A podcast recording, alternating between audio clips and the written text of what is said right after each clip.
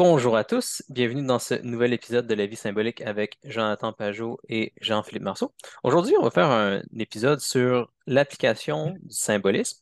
On a surtout parlé du symbolisme euh, en général de façon euh, abstraite. On a analysé plusieurs choses, euh, que ce soit des structures bibliques, des histoires, des pratiques culturelles, etc. Puis là, je trouvais que ce serait bien de faire un épisode sur voir comment on peut appliquer ça dans notre vie. Et pour commencer, j'avais envie de prendre quelques considérations étymologiques euh, qui m'ont quand même surprise quand je les ai euh, apprises. La première que je voulais mentionner, c'était les mots travail et garder qu'on trouve dans la Genèse quand Dieu dit à Adam qu'il doit travailler et garder le jardin. Dans l'hébreu, apparemment, c'est les mêmes mots qui sont utilisés pour parler du travail des Lévites au tabernacle. Euh, puis aussi, le même mot qui est utilisé pour dire que les Lévites gardent le tabernacle. Fait que là, on est en train de commencer à faire un, continuum ou un lien entre le travail qu'on faisait dans le jardin et le travail que les Lévites font dans le temple dans un contexte liturgique. Puis, dans le même ordre, on a aussi quelque chose comme ça dans le grec. Euh, le mot liturgie, dans sa racine grecque, ça veut effectivement dire les pratiques qu'on fait dans un contexte religieux, comme à l'église, dans une synagogue, etc. Mais ça veut aussi dire travail social. Euh, donc, euh, mettons les gens qui s'occupaient d'allumer les lanternes de la ville ou qui nettoyaient les rues, etc. Ce genre de choses-là, c'était aussi décrit comme de la liturgie. On peut voir comme il y a des gens qui font des travaux individuels, tu construis des choses, euh, tu es un charpentier, peu importe, mais aussi des gens qui font un travail à l'échelle sociale, comme des gens qui s'occupent de l'infrastructure sociale, mais aussi des gens qui font de la liturgie qui amène tous les gens ensemble dans, euh, une chose. Euh, fait que là, on a encore cette idée-là qu'il y a une continuité entre les choses concrètes que les gens font au quotidien, euh, puis ce qui se passe à l'échelle sociale dans la liturgie, puis même ce qui se passe à l'échelle cosmique, comme on le voit dans, le jardin ou dans les pratiques liturgiques encore. fait que là, là, je veux en venir avec ça, c'est qu'il y a une continuité qui était plus claire, je pense, étymologiquement à l'époque, puis aujourd'hui qu'on semble avoir un peu perdu, puis qui contribue peut-être à la séparation entre euh, le célibataire qu'on voit souvent aujourd'hui, même dans le symbolisme. Il y a beaucoup de gens qui apprennent sur le symbolisme aujourd'hui, puis ça a l'air d'être quelque chose un peu d'abstrait qu'on ne voit pas clairement comment appliquer dans la réalité. Euh, on a comme des intuitions brutes qu'il faut faire certaines choses. Par exemple, si tu vois qu'il y a beaucoup de vérité au récit chrétien, il faut probablement que tu commences à aller à l'Église. Il y, a quand même des conséquences qu'on peut voir qui vont s'appliquer concrètement. Mais on dirait que le lien est moins évident que ce qu'on peut soupçonner en regardant les racines des mots comme travail, liturgie, etc. Euh, puis je pense que, Jonathan, je t'ai déjà entendu dire quelque chose comme ça aussi sur l'art, Ou ce qu'on va dire aujourd'hui par art, c'est pas la même chose que ce que les anciens voulaient dire. Oui. Oui, c'est ça. Le, terme art, ce que je comprends en latin, ça veut dire bien, bien joint ensemble, l'idée de bien joindre ensemble les choses. Fait qu'on peut comprendre ça comme une habileté de prendre des éléments disparates puis de les reliés ensemble. C'est pour ça que quand j'utilise le mot art, pour moi, le mot art, le mot technologie, c'est essentiellement la même chose. C'est dur pour les gens, des fois, de saisir ça. le mot technologie, c'est juste une racine grecque, puis le mot art, c'est une racine latine. C'est-à-dire, les deux signifient la, même chose, mais nous, on a comme séparé l'art puis la technologie à un moment donné dans l'époque moderne. Mais si on les voit sous la même angle, c'est-à-dire la capacité de bien rassembler les choses, on pourrait dire vers un but, vers une, raison, bien là, à ce moment-là, on peut comprendre c'est quoi euh, l'art. Puis on peut comprendre aussi pourquoi que, disons, euh, faire du pain, c'est un art. Faire, écrire un poème, c'est un art. Puis on pourrait, il pourrait avoir une hiérarchie des arts. Ça, ça c'est possible. Mais euh, chaque art a comme sa fonction puis son but. Puis il se, quelqu'un qui réussit à bien le faire, ben, il y a comme une sorte de participation idéale à, euh, à, la chose vers laquelle il, mise, puis aussi en général euh, dans, dans, la société. Puis, euh, fait que moi, c'est comme ça que je le vois par rapport à l'idée de, travail. Mais c'est ça, le travail puis l'art, c'est pas exactement la même chose. mais au niveau, l'art, c'est vraiment plus au niveau de la fabrication, on pourrait dire. Fait que, tu sais, l'idée de tendre le jardin ou s'occuper du jardin, c'est pas exactement la même chose que la fabrication. La fabrication, elle, elle vient vraiment avec la chute. Puis comme c'est comme une réaction à la chute. Je dis pas qu'elle peut pas être sauver puis ramener, mais, euh, c'est une différence entre ça puis l'idée de juste organiser, on pourrait dire, ou de, de juste mettre les choses, structurer les choses au niveau social, c'est peut-être pas exactement la même, chose. Mm-hmm. Ah, c'est intéressant. J'ai de la misère à mettre exactement mon doigt sur la différence. Mettons, euh, j'ai l'impression de regarder dans les deux cas, c'est sûr, ce que tu fais, c'est d'unir le ciel et la terre d'une certaine façon. Euh, Adam et Ève, par exemple, quand sont dans le jardin, qu'ils doivent s'occuper du jardin et le garder, c'est une façon d'organiser les choses à l'échelle, ben, pas juste sociale, mais même cosmique, dans, dans le jardin, où ils doivent prendre toute la création puis la tourner liturgiquement vers Dieu. C'est une façon d'unir le, le ciel, disons, le but de la création euh, avec la matière concrète de la création. C'est une union du ciel et de la terre. Euh, même chose que les Lévites vont faire dans, euh, le, dans, le temple aussi.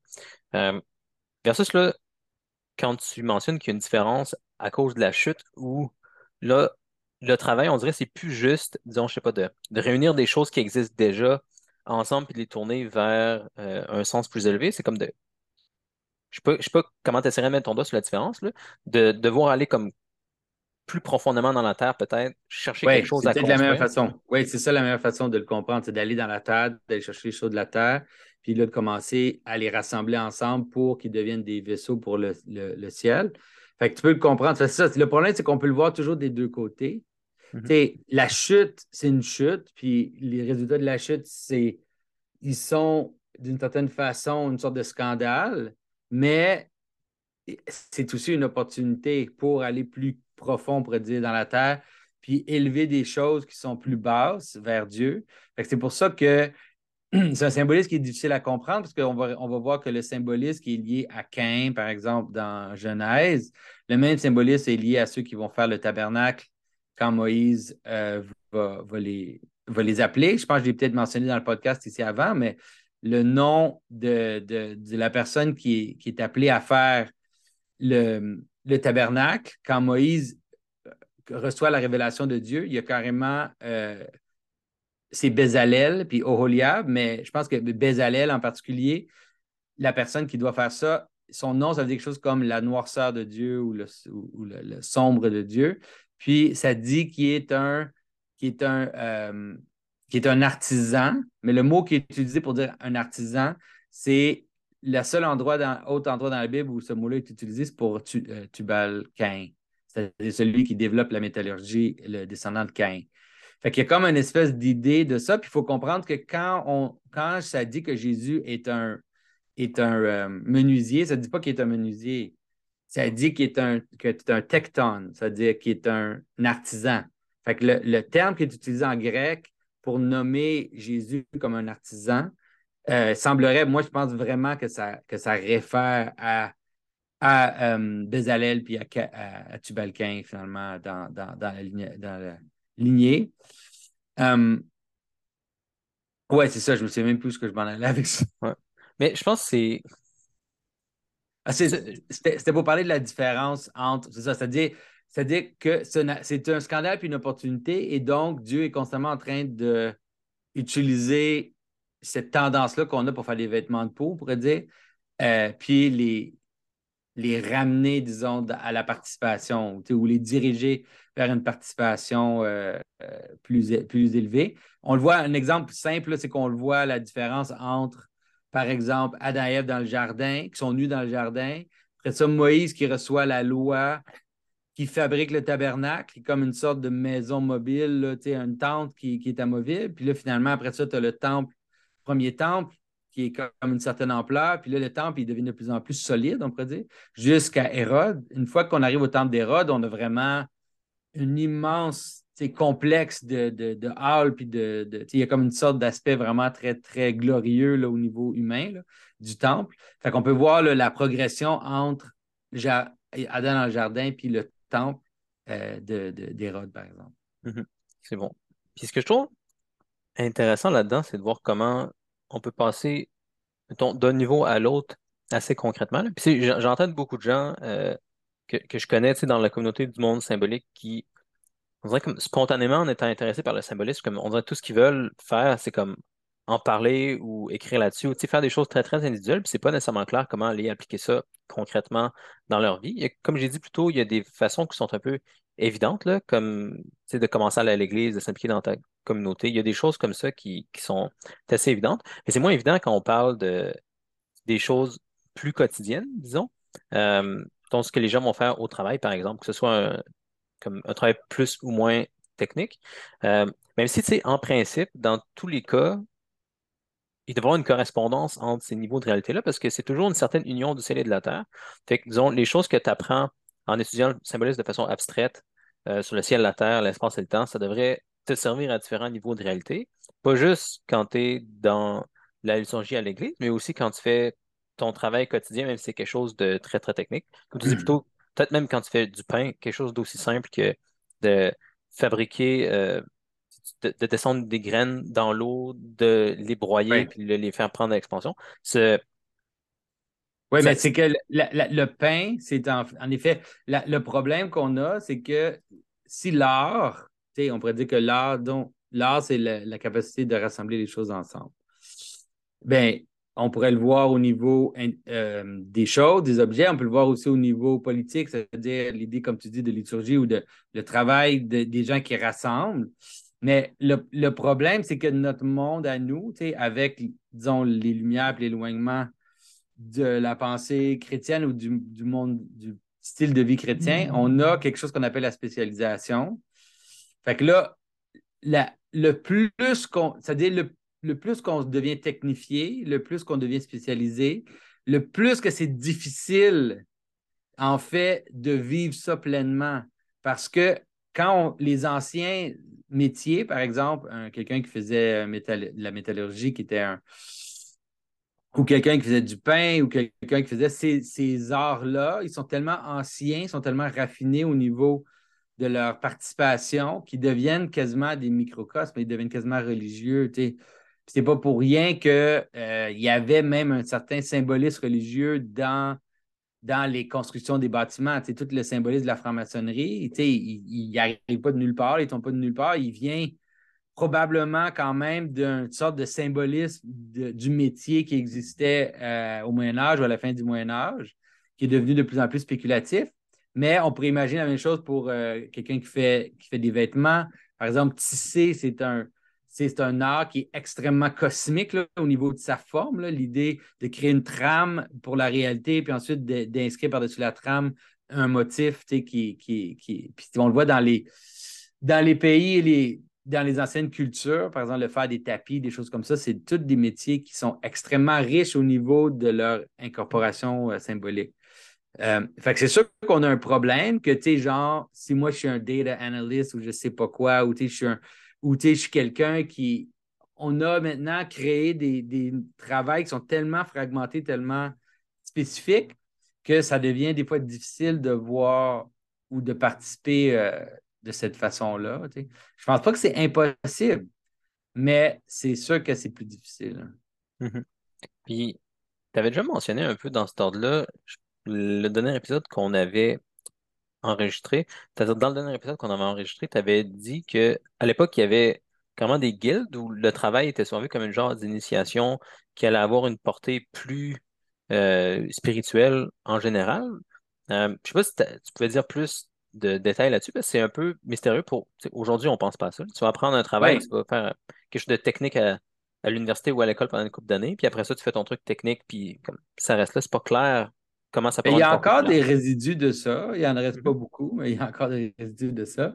Euh, par exemple, dans la construction, euh, ou par exemple, si tu es un électricien, ben, il y a encore une initiation de, Elle est très pratique, mais il y a encore, je ne sais plus c'est quoi les noms, mais tu as comme. Euh, apprenti. apprenti, compagnon, tu as mhm. comme différents niveaux pour arriver à maître, finalement, où là, tu deviens comme un maître électricien ou un maître euh, dans, le métier que tu fais. Mais ça, c'est les résidus d'un système qui avant était plus universel, où si tu voulais faire un métier, même de toute façon, faire un métier, tu étais souvent donné comme apprenti à un métier quand tu étais jeune, je ne sais pas, 10 à 12, 13, 14 ans, je ne sais pas à quel âge. Puis là, là tranquillement, tu étais initié au monde de, de, ce métier-là. Euh, jusqu'au moment où tu peux faire tes preuves, tu peux démontrer à la guilde que toi, tu avais maîtrisé la chose, pas juste au niveau de ton produit, mais aussi au niveau de. Probablement qu'il y avait tout un aspect moral aussi, parce que la guilde a une réputation au niveau de l'argent, au niveau de, comment tu traites tes clients. Il y a probablement plusieurs choses qui entraient en ligne de compte pour savoir quand quelqu'un était finalement déclaré maître. Euh, mais là, dans tout ça, on peut voir vraiment là, le type d'initiation qui, euh, qui existait là, euh, anciennement. Mhm. C'est bon. Puis aussi, tu touches un peu là-dessus sur l'aspect moral. Une chose que je ne sais pas si se faisait à l'époque, c'est je pense à ça beaucoup depuis quelques mois, puis j'essaie de l'appliquer dans ma vie. Puis une des choses que j'ai vu que c'est possible de faire, en tout cas, j'ai l'impression que c'est possible de faire, c'est un peu spéculatif, je n'ai pas vu tant de monde parler de ça si explicitement. Euh, mais disons que moi, j'ai une certaine capacité à unir le ciel et la terre. En fait, tous les humains, c'est ça qu'on fait, c'est ça notre, rôle dans la création, d'unir certaines structures abstraites avec de la matière concrète. Puis on fait ça dans différents aspects de notre vie. Comme je l'ai dit tantôt, peut-être que tu as peut-être un certain rôle pour faire ça dans ta paroisse. Tu sais, tu vas unir certains groupes ensemble, tu vas, tu vas garder certaines personnes dans un groupe vers une certaine direction. On fait ça dans nos familles, par exemple, où on unit encore un groupe de personnes vers certaines directions. Dans différents événements qu'on fait, ça peut être spontanément, OK, euh, j'organise un repas avec euh, ma famille, puis je, dois organiser le groupe dans une direction. Mhm. Puis on fait ça aussi au travail quand on construit des choses, que ce soit un emploi très technique ou pas technique. Dans les deux cas, tu dois prendre différentes choses puis les assembler vers un certain but. Fait que vu que je suis toujours la même personne qui fait toutes ces différentes unions-là, euh, je, vais quand même avoir tendance à réutiliser les mêmes façons de faire, on dirait. Fait que les, mêmes bons et mauvais plis vont avoir tendance à se retrouver dans ces différents aspects-là. Puis ça veut dire que je peux aussi les travailler dans les différents aspects. Fait que, mettons, euh, il y, a même des, euh, des, études assez intéressantes là-dessus qui se font en sciences cognitives. Des choses que notre ami John Vervaeke a mentionné quelquefois, par exemple, c'est le fait que pour penser, disons, à l'équilibre euh, qui nous permet de peser le pour et le contre et déterminer la justice, ce genre de choses-là. Quand, quand, quand vient le temps de balancer des choses, on utilise une partie de notre cerveau qu'on utilise pour nous balancer physiquement. Mm-hmm. par exemple, euh, quand on est des enfants, puis qu'on pratique juste à jouer, comme à essayer de marcher, à courir, à différents jeux, on pratique notre balance en général. Puis là, quand on devient plus vieux, on peut appliquer cette capacité-là à balancer pour des questions beaucoup plus abstraites en termes de balancer, disons, la, distance entre des humains, balancer des débats éthiques, balancer comme un, paquet de choses. Fait que les unions du ciel et de la terre qu'on pratique quand on est un tout petit enfant, entre, disons, euh, aller euh, un peu trop loin puis tomber versus aller pas assez mm-hmm. loin puis rester sur place, ce genre de, de relation-là, gauche-droite, euh, ciel-terre, qu'on pratique quand on est un tout petit enfant en faisant des activités physiques, est utilisé comme le reste de notre vie dans un paquet d'autres activités où on doit relier euh, la, gauche et la droite, le ciel et la terre. Puis, une des choses que j'ai vues, par exemple, c'est que j'ai souvent tendance à être euh, un peu trop côté droite, un peu trop euh, rigide, très ordonné. Puis des fois, ça va trop loin. Puis j'ai remarqué ça arriver dans quelques aspects de ma vie, là, où, par exemple, je faisais tellement de sport que je me blessais parce que je ne laissais mm. pas assez de place comme à la régénération en dedans de moi sur certaines idées, des fois, j'avais l'impression de ne pas être assez exploratif. Puis aussi au travail, je voyais qu'avec des collègues, des fois, j'étais pas assez souple. Euh, mm-hmm. Mais une fois que j'ai vu ça, je voyais le même pattern dans différents aspects de ma vie. C'est comme, si je cherche des symboles dans une histoire, je veux trouver comme différents, le même pattern dans idéalement différentes histoires à différents niveaux, etc. Mais là, je voyais la même chose dans ma vie, je voyais le même pattern dans différents aspects à différents niveaux. Mais ce qui était cool aussi, c'est que ça veut dire que je pouvais le pratiquer à plein de places ensuite. C'est à justement essayer d'être plus souple. Je pouvais le pratiquer pas juste quand je faisais du sport puis je devais apprendre à être plus souple, mais aussi au travail en étant plus souple avec mes collègues. Fait que ça pour dire que c'était une façon de voir comment je pouvais appliquer le symbolisme pour voir certaines erreurs que je faisais, même comme dans l'ensemble de mes occupations. C'est le genre de choses qui arrivaient dans mes loisirs avec d'autres personnes au travail. Mais après ça, je pouvais le travailler aussi au travail, justement, puis partout ailleurs. Mm-hmm. J'imagine que dans les anciennes initiations, il y avait quelque chose comme ça aussi, où les gens comprenaient que ce que tu fais comme dans le microcosme de, de, ta famille ou dans le microcosme de ton travail, c'est tout relié. si tu améliores un, tu peux améliorer les autres. Oui, je pense que je tu as raison. Puis tu sais, ce que tu dis, tu sais, ça peut sonner surprenant, mais quelqu'un qui est attentif, tu peux déceler, tu peux devenir une personne presque en la regardant faire n'importe quoi. C'est-à-dire la personnalité. on utilise le mot personnalité, mais les, les caractéristiques d'une personne, ils se manifestent euh, à travers la façon dont elle interagit à, plusieurs niveaux. Comme tu dis, ça se transfère jusqu'à un certain point à d'autres aspects de la, de la réalité. Euh, des fois, il peut y avoir des, des relations qui ne sont pas directes. Des fois, il, il peut y avoir des relations inverses, là, par exemple. Ça dépend, mais il, y a certainement des, relations. Par exemple, il y a quand même, moi, je vois. Oui, puis c'est probablement que ça dépend sous quel angle que tu le, que tu le regardes, par exemple. Mm-hmm. Euh, mais, mais oui, en effet, probablement que tu as raison. Tu sais, que l'idée de, faire un métier pleinement, c'est quelqu'un qui était, je ne sais pas moi, un boulanger, qui était vraiment un bon boulanger, qui faisait pleinement son, son travail de boulanger. à ce moment-là, il devenait quasiment automatiquement un bon citoyen ou le, il pouvait devenir un bon citoyen juste en maîtrisant cet aspect-là de, de, sa vie, parce que, comme tu dis, ça, ça se transfère d'un bord et de l'autre. Mais le côté physique, c'est super intéressant là, au niveau. Je me souviens qu'on avait un de nos enfants qui avait de la misère à lire, qui est un peu dyslexique. Puis là, euh, l'orthopédagogue nous a demandé est-ce que ton enfant il a sauté la phase où il marchait à quatre pattes? Puis on était comme, quoi? puis là, elle a dit, ouais, ouais, elle dit, si, elle dit même que euh, tu un enfant qui, qui, qui, est plus vieux puis qui a de la misère à aller, tu fais le marché à quatre pattes. Oh, ouais.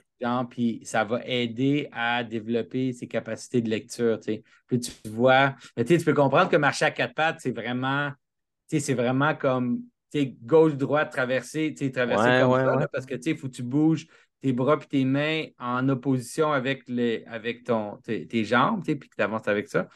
Euh, mais tu sais, c'est juste un exemple, mais comme tu dis, je pense que c'est quelque chose qui est assez, euh, euh, qui est assez, qui est assez réel. Puis ça montre aussi l'idée que les.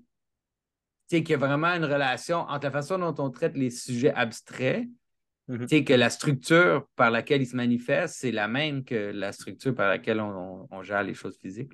Puis un naturaliste, quelqu'un même qui est séculier devrait penser ça. C'est absurde. Il y a comme une sorte d'aveuglement dans le monde séculier, qui est que le monde physique fonctionne d'une certaine façon. Puis le monde psychologique ou mental, il est comme totalement arbitraire par rapport à ça. Mais ça n'a aucun sens. C'est beaucoup, plus, beaucoup plus plausible de penser qu'au contraire, il y a comme des analogies constantes entre les différents niveaux du monde. Oui. À un moment donné, j'avais parler de quelque chose comme ça à notre ami John, puis il, il m'avait surpris. Là. J'avais demandé, euh, c'est autant où il y a environ, euh, au début de l'année, où on s'inquiétait quand même sur les gens qui semblaient euh, avoir beaucoup de difficultés à garder les pieds sur terre avec le symbolisme, des gens qui partaient sur, sur des, des, des, genres de, de délire. Puis j'avais parlé de ça à John, puis je lui demandais comme qu'est-ce qu'il en pensait. sa, réponse de prime abord m'avait fait rire. Il disait de faire des pratiques de mouvement. Euh, fait que, lui, John, il fait du tai chi, un paquet de choses comme ça.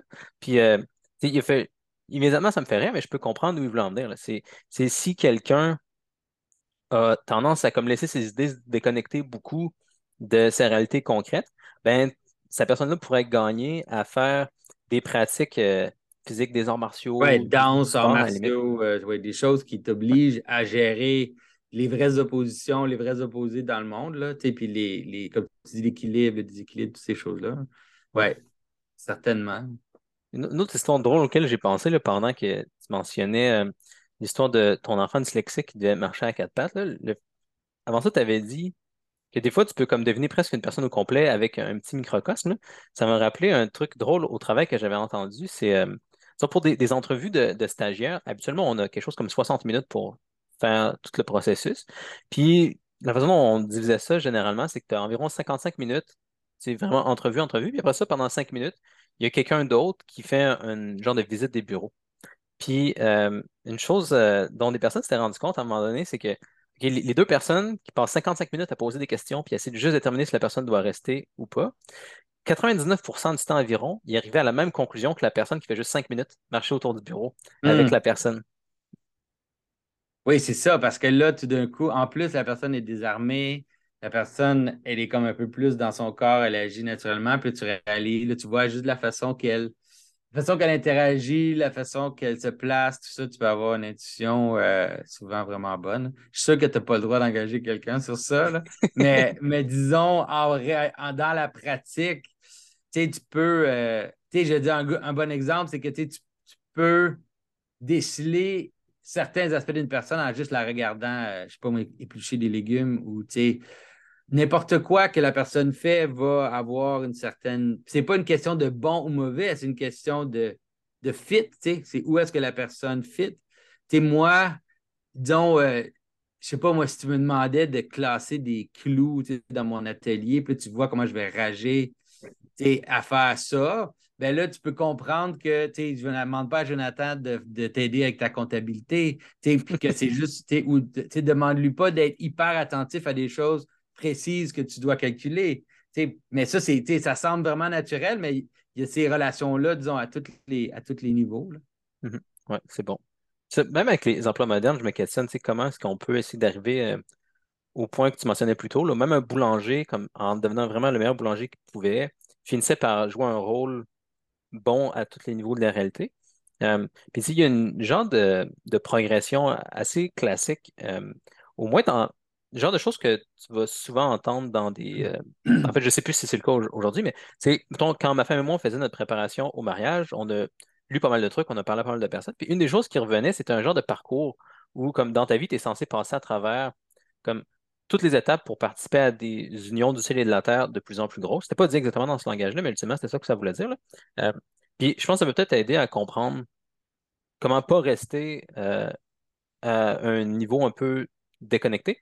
Euh, initialement, quand, on est un enfant, on fait essentiellement juste recevoir le ciel. On est de la matière, puis on reçoit des patterns. On apprend, on va à l'école, on, joue, comme j'ai dit tantôt. C'est très, très minime le genre d'union du ciel et de la terre qu'on est capable de faire quand on est un enfant. une fois qu'on arrive à l'âge adulte, euh, on peut commencer à avoir un travail à s'occuper de nous-mêmes. On fait des unions du ciel et de la terre, mais qui sont comme à l'échelle individuelle. On peut faire des choses individuelles, mais on n'est pas encore très bien capable généralement de d'unir des groupes de personnes ensemble, d'interagir socialement avec beaucoup de personnes, etc. Ça va arriver un peu plus tard, souvent quand ben, de un, les gens vont avoir une famille où là, tu dois être responsable d'unir le ciel et la terre dans un groupe de personnes. Puis aussi, comme peu importe ton travail, c'est possible de faire ça à un niveau de groupe de personnes. Euh, soit que tu as peut-être un travail où tu interagis directement, même dès le début, avec des personnes. Peut-être que tu es infirmière, par exemple, puis là, tu interagis avec des personnes toujours, puis là, tu dois comme, essayer de réunir cette personne-là vers quelque chose de bien ou les patients avec euh, les gens autour d'eux, etc. Tu dois déjà gérer des situations plus sociales, unir le célibataire à l'échelle sociale, ou même si quelqu'un qui a un emploi très technique, qui travaille dans, euh, dans, dans, une usine où il doit construire quelque chose de très, très précis, si cette personne-là devient bon dans ce qu'elle fait, éventuellement, elle peut s'occuper d'un groupe de personnes qui font ça. Puis là, elle doit être capable d'unir le célibataire dans un groupe de personnes, justement. Puis, comme j'ai dit tantôt, là, j'ai passé à travers juste quelques niveaux de réalité, mais les choses que tu apprends à un niveau de réalité, euh, ensuite, tu peux les appliquer pour construire, donner le ciel et la terre à des niveaux plus élevés. comme j'ai dit plus tôt, ce que tu apprends quand tu as un enfant qui joue ou quand tu reçois des patterns quand tu as un enfant, c'est des choses que tu vas utiliser après ça quand tu fais ton travail individuel. Puis les choses que tu fais dans ton travail individuel, tu vas t'en servir après pour gérer des groupes de personnes. Tu vas t'en servir, mettons, si tu étais un bon travailleur dans une usine, tu vas être capable d'aider des groupes de personnes parce que tu vas être capable de penser comme assez rapidement. Comment est-ce que je ferais telle affaire dans telle situation ou telle situation? Puis là, tu peux avoir des lumières tout de suite, comme tu vois comment organiser un groupe de personnes pour faire telle chose. Euh, puis ce genre de choses-là, c'est censé comme culminer à travers ta vie, là, où tu peux porter de plus en plus de fruits en faisant des unions du ciel et de la terre dans des contextes de plus en plus élevés. Que ce soit en, très, en unissant très bien ta famille, en unissant des choses au travail, en aussi participant à ta communauté, peut-être en t'occupant de certains groupes, peut-être en jouant un rôle dans la liturgie, etc. Puis, comme ultimement, quand tu deviens encore plus vieux, quand tu es comme même plus capable de travailler physiquement parce que tu es trop vieux ou tu n'es plus capable de faire grand-chose d'autre, à un moment donné, tu peux juste comme parler aux gens, comme participer à des unions de ciel de la terre en donnant des conseils aux gens, en aidant les gens à unifier leur vie, par exemple, puis ultimement en priant. Parce que quand on devient très vieux, on, est, on devient essentiellement tous des moines parce qu'on ne peut pas faire beaucoup d'autres choses que, prier. Euh, a comme toute cette arc-là. Puis ce que, ce que j'aime de cet arc-là, entre autres, c'est que comme ça permet de rendre toutes les choses que tu fais significatives, significantes, puis orientées vers un but aussi. Même les choses que tu fais dans ton travail très, très concret peuvent réussir à participer à quelque chose de plus élevé, peuvent t'aider à participer à des choses plus élevées si tu gardes en tête que tu ne veux pas rester là, mais que tu dois apprendre à sauter à un niveau plus élevé dans cet euh, aspect-là de ta vie.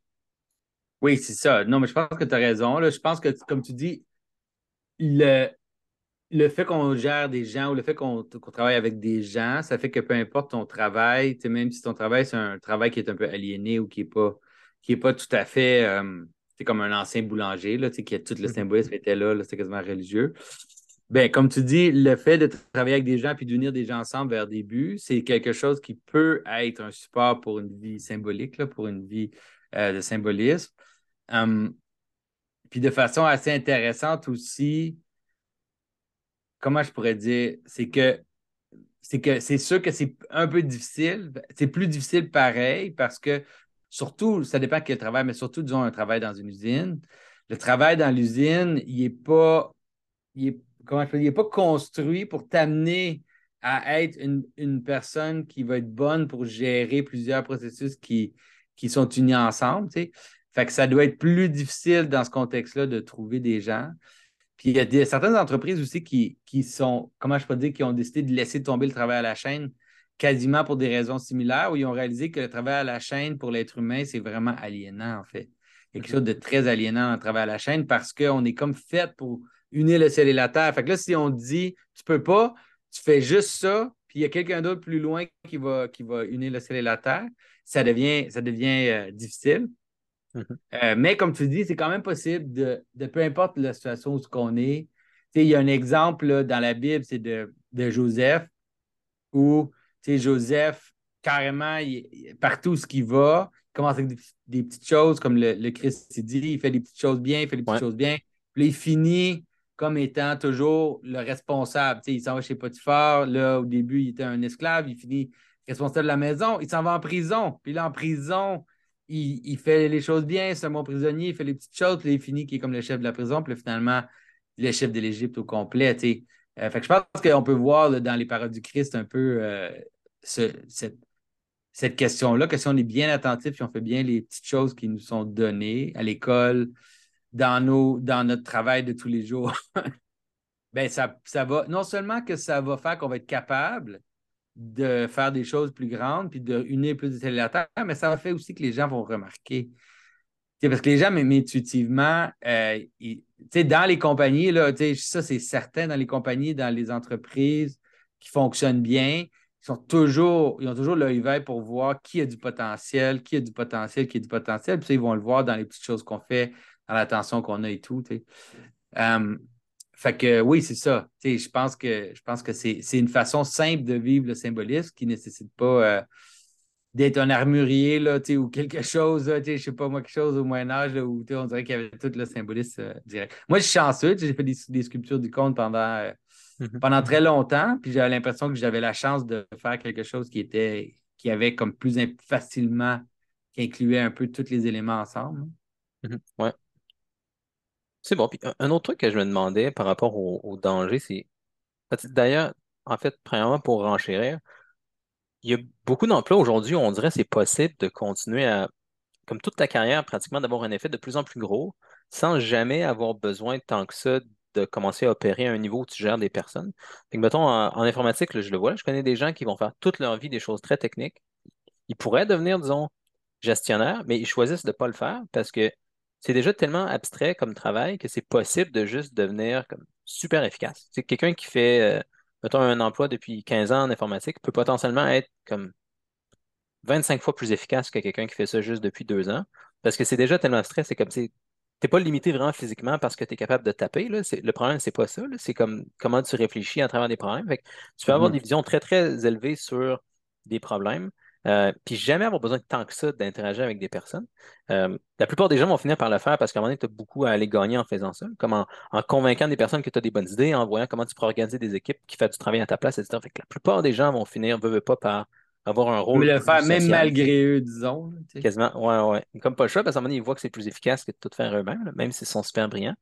Euh, mais il y a quand même ce danger-là que je vois de, de rester très proche, on dirait, du niveau technique individuel parce que tu peux faire quand même beaucoup de progrès pendant longtemps en faisant ça. Euh, mais c'est pas nécessairement, tu sais, je veux dire, mhm. ça, dépend pour qui, là, mais tu sais, c'est pas nécessairement mauvais, dépendamment de comment ça se présente à toi. Mhm. Parce que, tu sais, les moines, ça existe, là, tu sais, on a, on a une tradition monastique en Occident où ce que les, les gens qui vivent seuls, qui ont pas du qui vont juste se spécialiser dans la prière, on pourrait dire, puis qui n'ont pas du tout l'idée qu'ils vont être des pasteurs, en fait, envers d'autres. Mhm. Euh, ça existe, puis c'est possible, peut-être que c'est possible aussi au niveau des emplois modernes ou, de devenir excellent dans quelque chose euh, peut être une sorte de porte. Mais peut-être, c'est sûr que probablement aussi que ça peut être une tentation, puis que c'est un test aussi pour savoir si tu ne vas pas devenir juste un, jerk, là, tu vas devenir quelqu'un d'insupportable. Puis tu le vois, sais, des, souvent les spécialistes, je sais pas moi, les chirurgiens ou les gens hyper spécialisés techniquement, des fois, ils deviennent un peu des, des gens de. de ils, ils sont pas très, très humains, disons. Là, ils ont comme une sorte de froideur et une sorte d'arrogance. Mais ça peut être un test. Mais si tu avais, si avais les deux ensemble, quelqu'un qui sent nécessairement gérer des gens, mais qui réussit à garder une certaine humilité puis une certaine, une certaine ouverture aux autres, puis une certaine sensibilité aux autres, tout en étant euh, un, un, expert dans son domaine, je pense que ça serait ça pourrait être quelque chose qui, qui donnerait. Là. Moi, c'est vrai, raison. Je suis capable de l'imaginer un petit peu aussi. Tout l'aspect des moines, je trouve ça super mystérieux. Là. Euh, entre autres, en, en pensant tout ça, j'essaie de réfléchir un peu à Saint Jean-Baptiste, puis j'ai de la misère quand même à comprendre son rôle exactement. La plupart des, des personnages dans, comme principaux dans le Nouveau Testament, souvent, ils ont eu un travail qui est comme utilisé d'une certaine façon. Fait que, c'est un exemple, euh, peut-être le plus clair, c'est Jésus, où pendant 30 ans, il n'était pas connu, il faisait son travail bien ordinaire, il passait du temps avec sa, avec sa mère, avec son père, puis comme il apprenait des choses concrètes sur la culture de son époque, sur, sur les Juifs, sur Rome, euh, sur euh, toutes les, les différentes choses matérielles et concrètes que les gens font. Puis après ça, après avoir fait ça pendant 30 ans, il a passé ensuite trois ans à faire un travail plus social où là, il prenait les connaissances disons, culturelles, techniques qu'il avait acquises pendant les 30 ans, puis il s'en servait pour créer des histoires, créer des paraboles, pour créer des, événements aussi euh, mm-hmm. qu'il faisait concrètement. Fait que là, il faisait des unions du ciel et de la terre à un niveau plus élevé avec euh, des groupes de personnes. Il commençait à créer une histoire. Puis après ça, ben, comme à, la toute fin, il fait un travail cosmique dans, la Semaine Sainte où euh, il va unir non seulement toutes les choses qu'il a faites dans le début de sa vie, mais plus spécifiquement aussi les, les trois ans de ministère public qu'il a fait. Euh, il va réunir encore tout ça dans la, la, Semaine Sainte. Puis là, il fait genre le travail cosmique de, de tout réunir. Mais comme il y a cette progression-là assez... Ouais, c'est ça. Jean-Baptiste, mais Jean-Baptiste, c'est le contraire. c'est quoi la, la, tradition juive, là, qu'avant le Messie vient Élie, qu'on mm-hmm. voit aussi dans la. Il y a tout à planir. Oui, c'est ça. Dit. Et les personnages comme Élie, euh, Jean-Baptiste, il y a d'autres personnages comme ça qui sont là pour défaire, en fait. Qui sont là pour défaire ce qui est là, qui est comme fautif ou qui ne fonctionne pas au moment où eux, ils sont là. Fait que souvent, ils vont apparaître comme des gens qui jugent, des gens qui se moquent, des gens qui, qui, sont, qui sont durs euh, dans le but de, de défaire le système, de préparer la mm-hmm. terre pour, le, pour celui qui va venir construire. Excuse-moi. Mm-hmm. ça se manifeste comme monter au ciel, on, on, en a déjà parlé. Ça veut dire qu'ils sont comme séparés, ils sont comme séparés de nous. Là. Puis l'image de Jean-Baptiste qui passe sa tête c'est un peu ça, je pense. Mm-hmm. Euh, oui, c'est ça. Fait que je pense que c'est ça leur rôle. Ça peut séparer le ciel et la terre, on pourrait dire. Ouais, ok. Ouais, je pas, pas en tout penser à ça, mais c'est une bonne identification. Fait que c'est pour ça qu'il ne travaille pas, il fait le contraire, en fait. Il vient, vient justement détruire l'union qui existe déjà. Pour ça, Jésus vient. Euh, OK. Ça m'aide pas tant avec le problème que j'avais un peu plus tôt de pour le danger. Pas le danger, mais euh, de, la même façon que Saint-Jean-Baptiste ne travaille pas, euh, il y a. Non, mais il, y a un un travail, mais c'est juste, c'est sûr que sont. Dans le sens que lui, son travail, c'est de c'est le, côté division, là, le côté ou le côté. Fait que, non, il n'y a pas, il pas, pas quelqu'un qui rassemble, en tout cas, ça, c'est clair. Ouais. OK. Ben, c'est bon. En fait, ça répond quand même au, questionnement que j'avais derrière euh, tout ça. Euh, il, lave les gens. Ouais. Il les, il les met dans l'eau. Il, est comme il les descend dans l'eau. Il les, il, les il les purifie dans ce sens-là. Dans le sens qu'il élimine les choses qui ne sont, pas, euh, sont pas utiles. ouais. ouais. Ça fait, ça fait vraiment du sens. C'est un genre de, travail où il fait surtout aplanir justement, comme, comme il le dit lui-même. Ouais. C'est bon. Mais je passerai à ce moment-là à d'autres personnages du Nouveau Testament dont je ne comprends pas exactement le, travail. on a déjà parlé de, Jésus, puis pourquoi c'était un tecton. Euh, on a parlé aussi beaucoup dans l'épisode sur la technologie qu'on a fait euh, il y a un an ou deux. Mais je me demandais s'il y avait une raison spécifique pourquoi Pierre était un pêcheur, puis Paul était un, euh, artisan de tente. Hmm, ouais. Ben, moi, j'ai, j'ai pensé. Le pêcheur, je pense que chacun, ça a le rapport avec ce qu'ils font. Là. Mm-hmm. Fait disons, un peu l'idée. L'idée de, que, tu as dit, d'apprendre l'équilibre quand on est jeune pour pouvoir ensuite équilibrer les choses dans l'esprit. Ben, j'ai l'impression que Jésus, lui, c'est ça qu'il fait, qui, qui, faisait. C'est-à-dire, il disait, tu sais, quand il dit à Pierre, il dit Tu vas maintenant être un pêcheur d'hommes. Je pense que c'est pas juste une sorte de phrase, c'est pas juste une sorte de phrase euh, jolie qu'il dit à Pierre pour lui faire comprendre ce qu'il va faire. C'est aussi carrément lui dire ce que tu as appris toute ta vie, ce que tu faisais, sortir des poissons de l'eau, trouver les poissons, les rassembler ensemble, les sortir de l'eau, puis les amener vers le ciel, on pourrait dire, ou les monter, les élever à une participation plus élevée. Que c'est ça que tu vas faire. Puis les, habiletés que tu as apprises comme pêcheur, c'est en fait, c'est les meilleures habiletés que tu peux avoir euh, pour faire ça. Une fois qu'ils sont transférés dans l'esprit ou qu'ils sont transférés mhm. aux hommes, ben à ce moment-là, euh, ça devient la, ça devient l'habileté. Puis au niveau de, de Saint-Paul,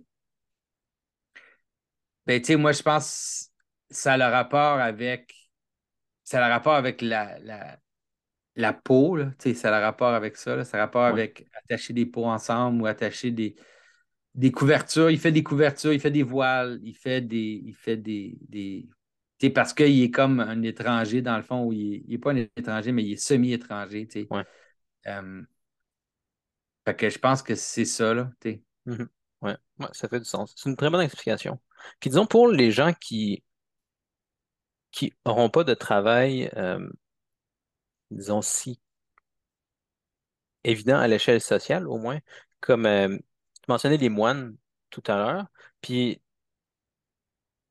peu importe ce que tu choisis de faire, il y a toujours des dangers. Là. On a parlé un peu du danger des gens qui faisaient des. Euh, en fait, on n'a pas tant parlé du danger des personnes qui faisaient un travail vraiment social, mais disons, un danger que je vois avec les gens qui font un travail juste individuel ou qui n'ont pas de travail explicite dans le monde. Par exemple, les gens qui, qui deviennent moines ou si je regarde euh, euh, dans, le Nouveau Testament, il y a Marie aussi, qui n'a pas un travail à l'échelle sociale, au moins pas évident. Il fallait qu'elle s'occupe d'une famille manifestement, qui était mère, mais reste que je trouve ça toujours mystérieux des gens qui vont avoir une vision, disons, comme cosmique très très large, comme Marie ou comme les moines, comme Saint Jean-Baptiste aussi, alors qu'ils ne jouent pas une fonction, disons, sociale très claire où ils ont testé les choses niveau par niveau. Euh, pour que ce soit plus clair, peut-être si je comprends comment tu utilises les choses que tu fais quand tu as un enfant, quand vient le temps de faire ton travail individuel. Tu utilises tes choses que tu as appris dans le travail individuel quand vient le temps de faire ton travail social. Tu utilises les choses que tu as appris dans ton travail social pour prier. Quand tu fais étape par étape, je comprends comme tout à fait bien. Je, trouve, sécuritaire comme, comme chemin, comme je vais. Je, suis content avec ça. Mais pour les gens qui doivent sauter, on dirait de quelque chose d'individuel, tout de suite à de la prière, je trouve ça, je trouve que c'est un gros saut. Euh, j'ai de la misère à voir quasiment comment tu peux être certain que tu es en train d'unir le ciel et la terre dans ta prière si pas joué un rôle important à l'échelle sociale où tu as testé les choses à ce niveau-là. Non, mais je pense que c'est aussi. je pense que c'est rare. Mm-hmm. Et probablement que ce qui arrive, c'est que c'est rare, mais quand c'est réussi ou quand ça réussit, ça, ça donne quelque chose d'encore plus haut. Mm-hmm. C'est comme un peu direct, c'est comme un saut direct, on dirait, disons, les eaux qui reflètent directement la lumière. Il n'y a pas comme tout le, monde intermédiaire entre les deux. Euh, mais il y a aussi, aussi pourquoi il y a carrément les avertissements. L'idée des moines, des moines, surtout les, vrais moines, pas les cénobites, mais les anachorètes, ceux, qui sont, ceux qui sont seuls. Mais je veux mm-hmm. dire, euh, il y a des avertissements tout, partout pour ne pas faire ça. C'est écrit partout, partout dans les, écrits monastiques, ça dit fais pas ça, deviens pas un ermite, va pas tout seul, va pas tout seul, va pas tout seul, sois dans un groupe. Puis finalement, quand ceux qui réussissent à le faire deviennent les plus grands saints, Mhm. Euh, mais quand même, l'avertissement, il reste parce que la majorité, probablement, ils deviennent fous. Là. Pas la mhm. majorité, mais il y a une grande partie, probablement, qui deviennent fous. je ne suis pas capable. Mhm. C'est comme, comme s'il n'y a pas de médiation. Ça, c'est le Québec qui me dit que. Ah ouais, il y a une alerte au Québec. Ah ben oui, j'ai ça moi aussi. Non, c'est un test. Un test du système d'alarme. En cas qu'il en cas qu'il va nous dire de rester chez nous encore à Noël. Il va juste être sûr qu'on le sait, il se prépare, qu'on sait qu'on peut pas aller, qu'on peut pas se voir le jour de l'an, encore une fois. Just in case. Mais c'est bon. En fait, ça me fait penser à ça quasiment, à ce que tu viens de dire, là, le fait que c'est beaucoup de gens. C'est très dangereux si n'essaies pas de tester disons, tes unions de ciel et de la terre au niveau social, puis tu sautes tout de suite à quelque chose de cosmique. Parce que c'est ça qu'on voyait aussi, je pense, dans beaucoup de gens qui capotaient dans Ouais. le, le monde symbolique l'an passé, là, où beaucoup de gens qui étaient un peu seuls chez eux ou avec, à la limite, quelque chose d'individuel qu'ils faisaient au travail, peut-être des petits groupes, mais c'était pas des gens qui étaient des évêques ou des, des gens qui avaient beaucoup de personnes à qui s'occuper, qui capotaient tant que ça. Euh, fait que, mais comme tu dis, en même temps, on peut pas simplement mettre de côté les gens qui font ça parce que des fois, justement, ça fait les plus grands saints, comme tu dis. Mais c'est ça, mais en même temps, personne ne devrez pas faire ça. Je dis, c'est clair dans les textes. Dans les textes, ça dit toujours, ça avertit toujours aux gens de ne pas faire ça. Mhm. euh, puis de joindre à une communauté parce que parce que c'est très dangereux. Là. Il y a quelque chose de. Ça. Tu sais, le, le danger de tester ses capacités euh, symboliques dans nos relations avec les autres, c'est comme la soif de pouvoir, puis c'est la capacité d'exercer du pouvoir sur les autres. Puis la- la- le danger du moine, c'est comme une sorte d'orgueil euh, aveugle, là, où on pense qu'on est incroyablement spirituel et génial. Parce qu'il n'y a personne pour nous tester, Mhm. euh, ou qu'il n'y a pas personne pour tester notre réalité à la, à, à la vie pratique. là. Il y a, il y a des histoires super géniales là, dans les, dans les paroles des saints des pères du désert, là, où euh, à un moment donné, il y a un moine qui décide que là, il, il est un peu en train de flipper, là, puis là, il dit OK, ben moi, euh, je vais vivre comme un ange, tu sais, je vais vivre seul dans le désert comme un ange, j'ai pas besoin de manger, j'ai pas besoin de. Puis il part, tu sais, seul de- sais, dans, dans, dans le désert pour, comme, pour vivre sans, sans les, rest- les, les contraintes matérielles. tu sais. Puis là, c'est sûr que tu sais, le soir, il revient, puis il a la tête, à- il a la tête basse, puis il fait juste rentrer dans la cellule parce que, tu sais, comme, t'as besoin de manger, là. Tu sais, c'est ça. On a besoin de connecter au corps, là. Ça fait partie du monde. Comme euh, peut-être une façon de d'expliquer simplement, euh, il y a comme on dirait deux façons d'unir euh, le ciel et la terre. Si tu commences par le bas, par la terre, tu vas niveau par niveau, comme j'ai dit, c'est plus sécuritaire, mais ça se peut aussi que tu te rendes moins loin parce que tu as beaucoup d'étapes à traverser tranquillement. Versus, tu sais, il y a des gens qui sont plus euh, des figures prophétiques ou monastiques qui, on dirait, peuvent pas s'empêcher de faire quelque chose qui est super élevé. Là, ou les artistes aussi, là, j'imagine, tu me diras si c'est ton expérience, mais comme des gens, on dirait, ils peuvent pas s'empêcher comme ils ont des Mhm. idées là, qui leur viennent, puis ils ne peuvent pas s'empêcher de ne pas les faire, puis ils vont faire comme beaucoup de sacrifices pour essayer ça. Mais beaucoup de ces idées-là, beaucoup de ces gens-là qui essaient de vivre de façon élevée, comme ils vont lancer plein de choses, ils vont essayer d'atterrir dans le monde, mais souvent, ça ne marchera pas. Il y a des gens dont, dont leur vie au complet ne va pas fonctionner à cause de ça. Mais les fois où ça atterrit vraiment, ben, la personne peut faire quelque chose d'énorme parce qu'elle elle vient vraiment d'un endroit qui est très, très élevé. C'est pour ça que les, les prophètes, dans la Bible, ça a souvent l'air d'être pénible. On dirait qu'ils ne peuvent pas s'empêcher de faire ce que Dieu leur dit de faire, mais ça n'a pas l'air le fun. On dirait que.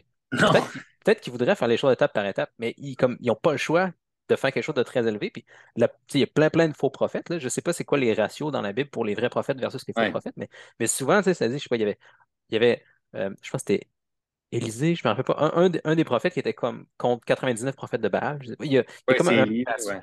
Il y a, il y a un gros ratio où c'est pas nécessairement. Si t'es un prophète, tu es dans un milieu dangereux. Là. Il y a, t'as comme une chance sur pas t'as une chance sur beaucoup de réussir à le faire comme il faut. Oui, ça, on dirait que tu les prophètes, pour qui ça va bien, pas sûr que c'est un prophète au niveau vraiment. Là. Mais Ouais. les, pro- les prophètes, en tout cas dans la Bible, ils, c'est ça, ils sont souvent. euh, c'est quoi, Ézéchiel est mis en prison pendant un bon bout là, parce que le roi est tanné de l'entendre dire va- que la ville va être détruite. C'est comme, tu arrête de dire que la ville va être détruite, mais finalement, la ville est détruite. mais c'est tu comprends, c'est pas, euh, ouais, pas super. Puis je me rappelle pas si c'est Jérémie, mais il y a, il y a un des prophètes où il dit carrément ça. euh, dans, c'est quelques vers qui sont très beaux, je ne sais pas c'est où exactement, mais il raconte qu'il essaie de garder sa bouche close puis de pas dire ce que Dieu veut, mais Ouais. il dit qu'il n'est pas capable de s'empêcher de le dire, il est malheureux, etc. Il, il- il a- il aimerait ça peut-être faire les choses graduellement, niveau par niveau, puis avoir une vie stable, où il n'y a pas trop de malheur, mais il ne peut pas s'empêcher de dire ce que Dieu veut lui faire dire. Oui, ça, puis Dieu, il demande des choses. C'est comme, c'est quoi? C'est euh, oser, ça, oser en, en français, Hosea, que Dieu lui demande de marier une prostituée, pour comme, pour comme incarner la relation entre Dieu puis le peuple, c'est comme le peuple, il est infidèle, puis il est comme, tu sais, fait que là, Dieu, il dit au prophète d'incarner ça dans le monde, marier une prostituée, tu sais, pour comme incarner la réalité entre moi et Israël. C'est comme, hmm, super, Ouais. le fun, ça. Je pense qu'il y a un des, un des prophètes, dans, c'est peut-être le dernier, le seul prophète qui ne se marie pas, si je ne me rappelle pas, parce que dans la tradition, on dit comme quoi, il, il a une vie tellement triste que c'était mieux comme qu'il soit juste seul. là. Puis euh, Dieu lui demande de faire un paquet de choses terribles. là. Puis je pense que c'est lui, si je ne me rappelle pas, où à un moment donné, c'est- comme tu dis, le même principe d'imiter comme les erreurs des Israélites font, Dieu lui demande de manger des excréments Ouais, c'est humains. Ézéchiel. C'est Ézéchiel, Ézéchiel ok. qui lui demande de manger des excréments humains. Ouais. Il dit, là, ben là, pas non, peu, non, là. il dit de faire cuire, faire cuire les aliments sur des excréments humains. C'est-à-dire d'utiliser les excréments comme un genre de. de, de- Puis là, là, il est comme, tu sais, j'ai jamais brisé les lois, j'ai jamais, tu sais. Puis là, Dieu, il dit, OK, tu peux utiliser des excréments d'animaux, là. C'est comme. Ouais, super. Ouais. Ouais, C'est bon. ouais. Ézéchiel, son histoire est folle. là. Tu sais, je pense qu'il reste couché sur le côté gauche pendant comme tant d'années. Je me souviens plus. Il fait juste rester couché sur le côté gauche pendant des années. Ouais. C'est ça. Tu sais, quand les gens pensent, là. tu sais, quand les gens pensent, OK, j'ai demandé à Dieu quelque chose, j'ai prié, puis Dieu ne m'a pas répondu, c'est comme, ouais, regarde, regarde un peu plus euh, au niveau de gens, là, tu sais, qui ont demandé à Dieu, puis pendant combien d'années, l'histoire des saints, là. Tu sais, c'est comme, c'est une Marie d'Égypte, là, tu sais, qui il se repent pendant 15 ans ou je sais pas quoi dans le désert, tu sais. Puis là, elle fait juste communier une fois dans toute sa vie, puis elle meurt. Tout après. Devrais pas rire, mais tu sais, la vie, je sais pas, il n'y a pas d'endroit où ça dit que, que, que la vie va être facile. Non. Non. Ah, C'est bon. J'aurais des, des petites questions à la fin. Je sais même pas si ça va quelque part, mais je serais curieux de voir si tu as des, des lumières là-dessus, parce que je trouve ça assez mystérieux, là. Euh, une chose que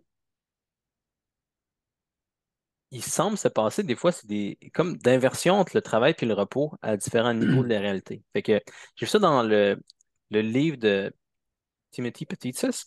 Mhm. À un moment donné, il parle de la liturgie, puis il parle plus de l'inversion homme-femme dans, dans son livre, mais ça semble s'appliquer à un autre niveau aussi, là, où dans les dans la liturgie, c'est c'est intéressant parce qu'on dirait que c'est comme le prêtre ou Jésus, on peut dire, qui travaille pendant que c'est les, les fidèles qui sont au repos. Les gens travaillent pendant la semaine, ils arrivent dimanche, ils vont à la messe, les gens font juste s'asseoir, eux autres, c'est comme leur journée de repos. Et pendant ce temps-là, le prêtre, lui, il est en train de faire toutes les choses concrètes, actives euh, pour les fidèles. Même genre de principe que si on repense à l'histoire de Marthe et Marie dont on a déjà parlé, c'est intéressant parce que dans cette histoire-là, sur Marthe et Marie, on se rappelle, Marthe est en train de servir activement le, le repas, toutes les choses de la maison. Marie est au pied de Jésus en train de l'écouter. Puis Marthe dit euh, à Jésus que Marie devrait peut-être faire quelque chose pour l'aider. Puis là, Jésus dit euh, que Marie a choisi la meilleure part, puis elle ne lui sera pas enlevée. Fait que là, on dirait que clairement Jésus met la contemplation en, euh, en, en première place. Mais ce qui est intéressant, c'est qu'après ça, si on regarde la, ce qui se passe dans la Passion, par exemple, ben là, c'est les disciples qui sont autour de Jésus à contempler, puis c'est Jésus qui est actif à ce moment-là. Fait que, on dirait des fois ce genre de flip-là qui se passe entre euh, les gens qui sont actifs dans le monde, comme les fidèles, alors que les prêtres sont plus contemplatifs, on peut dire. Dans la, la liturgie, il se passe un genre d'inversion où là, c'est les, c'est Jésus, c'est le clergé qui est actif, puis les fidèles qui sont contemplatifs, qui sont en repos. Fait que, je sais pas si tu avais déjà pensé à ce genre de, de choses-là ou si ça nous enseigne quelque chose sur les flips entre les niveaux de la réalité. Ouais. Ben, c'est ça, c'est que ça dépend. Bon, c'est ça, c'est que je pense que d'un côté, est-ce que. Oui, il y a, il y a- probablement le peuple, disons, dans l'Église traditionnelle, n'était pas assis. Tu sais, ça, c'est vraiment un truc assez récent. Là. Je pense peut-être quand même plus ancien dans l'Église dans l'Église catholique. Mais tu sais, le peuple, il était, il était debout. Mhm. La seule personne qui était assise dans l'église, c'était l'évêque. OK. L'évêque avait un trône qui était dans l'apse d'habitude. Des fois, il était ailleurs. Plus tard, il était ailleurs, mais à la, à la base, il était dans l'apse, au fond de l'apse, en dessous de, du, du demi-dôme qui est au fond de l'église. Puis là, il y avait un trône pour le, le- l'évêque. C'est ça la cathédrale. Quand on parle d'une cathédrale, c'est Mhm. parce que la cathédrale, en théorie, c'est le trône de l'évêque. Quand tu vas, dans les- si tu vas à Saint-Jean-de-Latran euh, à Rome, ben, au fond de la cathédrale de Saint-Jean-de-Latran, dans l'apse, il y a un trône pour l'évêque. Mhm. Euh, fait que ça, c'est, ça, c'est, je pense qu'il y a, il faudrait l'analyser comme il faut, honn- honnêtement, parce que tu pourrais dire que l'évêque, puis quand tu regardes les les liturgies traditionnelles, il y a aussi le fait que, en théorie, l'évêque ou le prêtre n'est pas tout seul dans l'autel, il y a des acolytes qui vont travailler pour lui. Fait que là, le, le prêtre, son rôle, c'est d'offrir le sacrifice, là, tu sais. Puis c'est aussi d'offrir les prières. Fait que c'est comme parler, puis d'offrir en haut, d'offrir à Dieu. Euh, puis là, les acolytes, dans le fond, ils, ils- ils travaillent autour de lui, mais pas seulement les acolytes, mais aussi, tu sais, par exemple, tu sais, traditionnellement, il y avait un endroit où on faisait le pain, puis tu sais, les femmes, disons, faisaient le pain, puis les- le pain était donné à l'église. Tu sais, la, la proscomédie, la- ce qu'on appelle la préparation des, des, des- de la communion, à l'é- à l'époque, était faite à l'extérieur de l'autel. Mhm. Était faite à côté. Il y avait comme un, il y avait comme un endroit de préparation pour faire la, la, la proscomédie, c'est-à-dire de préparer les éléments. Puis là, après ça, quand tout était fait, le travail était fait, là, les dons, ils étaient amenés maintenant dans l'autel. Est-ce qu'il était Et- fait le dimanche? Euh, ben, je pense que oui. OK. Mais je sais pas. Écoute, ça, c'est là, on parle aussi un peu d'histoire ancienne. Ouais. C'est dur. Je ne suis pas un expert euh, de l'histoire de la liturgie. Mhm. Euh, mais il y a un exemple intéressant, c'est qu'en Éthiopie, il y a encore cette structure-là où, euh, dans chaque église, il y a une cabane dans l'église ou à côté de l'église, un endroit qu'on appelle le Bethel. Puis le, puis le Bethel, c'est l'endroit où on fait. non, Bethléem, excuse. C'est la maison du pain, dans le fond. Fait que là, ils, vont, comme, comme Jésus est né en plus dans la maison du pain, fait là, ce qu'ils vont faire, c'est qu'ils vont faire le pain dans cet endroit-là. Puis là, ça fait comme quasiment partie du rituel. Ils vont amener le pain, ils vont l'offrir pour qu'il devienne le corps du, euh, de, de- pour la, communion. Euh, puis c'est comme tout ça est ensemble. C'est ça, c'est qu'il faudrait réfléchir plus précisément, au moins anciennement, disons, comment ça s'est développé l'idée du rôle de l'évêque puis le rôle du prêtre dans la liturgie pour, pour réfléchir à ça. Fait que moi, c'est ça, c'est pas, pour moi, ça ne sonne pas aussi clair que ce que tu as dit, là, que le prêtre Mhm. travaille puis les gens, ils reçoivent. Le fait que les gens, en, en théorie, étaient debout, le fait qu'ils aussi qu'ils se prosternent, qu'ils font ces choses-là, Mhm. euh, le fait qu'ils chantent, qu'ils disent Amen et tout, euh, Mhm. il y a tout ça aussi qui est comme un genre de travail que, que, que les gens font. Mhm. C'est ça. Fait que c'est tout ça. Puis, aussi, avant, le rôle du diacre était super important. Mhm. Le, le diacre, il offrait. Quand tu as un diacre dans l'Église, dans un service orthodoxe, là, il y a beaucoup de choses que le prêtre fait. En fait, c'est le diacre qui les fait. Mhm. Puis là, toutes les, les prières offertes du peuple, tout ce qui est comme, disons, en lien avec le, le- le- le peuple, euh, ça va être l'évêque, le, diacre qui va le faire. Qu'il y a comme un, il y a comme une genre de hiérarchie de, de participation.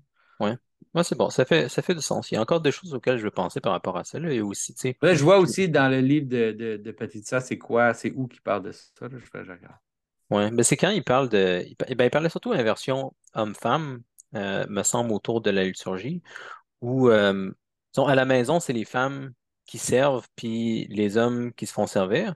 Mais pendant la liturgie, c'est le contraire. C'est le, le clergé, l'homme qui fait comme le rôle de la femme en servant les gens qui sont debout, disons, dans, dans l'assemblée, mais reste que c'est eux qui se font servir par, euh, par Par le prêtre. C'est ça. Oui, c'est aussi. Il y a aussi, c'est parce que ben, il y a aussi le fait que le prêtre il a un rôle ambigu. Pas ambigu, mais il y a un rôle de transition. Fait c'est Mhm. comme, on pourrait dire, quand le prêtre est tourné vers l'Est, le prêtre, il est comme le serviteur qui sert Dieu. Il, est, il est- il est dans un rôle Ouais. féminin d'une certaine façon parce qu'il reçoit d'en haut.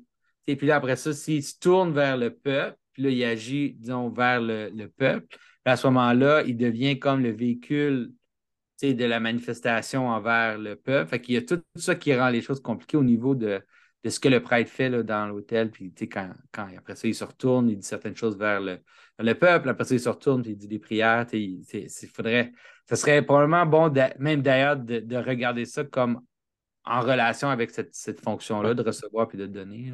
Oui, oui. C'est bon. Puis j'aurais une, une dernière question. C'est euh, quasiment un, genre de contre-argument à, tout ce qu'on a mentionné, au mm. moins l'histoire, comme je la, je la, décrivais tantôt, de, de progrès à travers le niveau de la réalité, c'est je demandais, j'y ai pensé, mais je vais être curieux de voir comment toi tu réponds. Là. Euh, si l'histoire, si c'est vrai que toutes les choses qu'on fait, c'est des unions du ciel et de la terre, puis en apprenant des choses dans un domaine, après ça, tu peux l'appliquer aux autres puis être meilleur. Notamment, si tu utilises le symbolisme, tu deviens meilleur pour unir le ciel et la terre en général. Mais là, ce que je me demande, c'est comment ça se fait que c'est pas des penseurs symboliques qui dominent partout. dans, dans tous les domaines, tous les domaines, ce qu'on fait, c'est unir le ciel et la terre.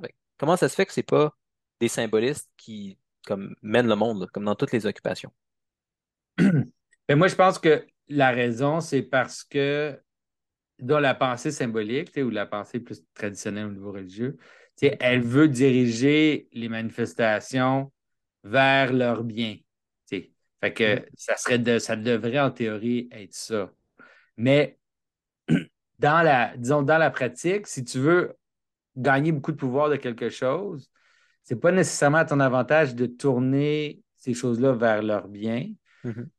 Fait que disons un, un, un, symbolisme là, au niveau général, comme nous on l'entend, peut-être qu'il reculerait devant une efficacité absolue et qu'il reculerait devant le progrès technique absolu parce que il faut toujours qu'il faudrait que ça, ça serve quelque chose de plus, de plus haut. Mhm. ça peut être embêtant aussi. C'est embêtant, ça. Fait que là, tu sais, l'image, disons, que, les gens du Moyen Âge pouvaient freiner le progrès, moi, je pense que d'une certaine façon, ça peut être vrai. Dans le sens où le progrès était, était neutre, puis il fallait que le progrès serve les, causes euh, du bien. Mais si tu veux t'accumuler beaucoup de pouvoir puis beaucoup de richesse, ben c'est peut-être pas ton avantage de. Mhm. C'est peut-être pas ton avantage d'aller dans cette direction-là. Mhm. Ouais, c'est bon. Ouais, c'est essentiellement ça que je pense. Là. Puis, comme peut-être une autre façon de le dire, c'est. si tu veux devenir vraiment, vraiment bon dans un domaine, ben, il faut sûrement que tu restes à ce niveau-là pendant longtemps.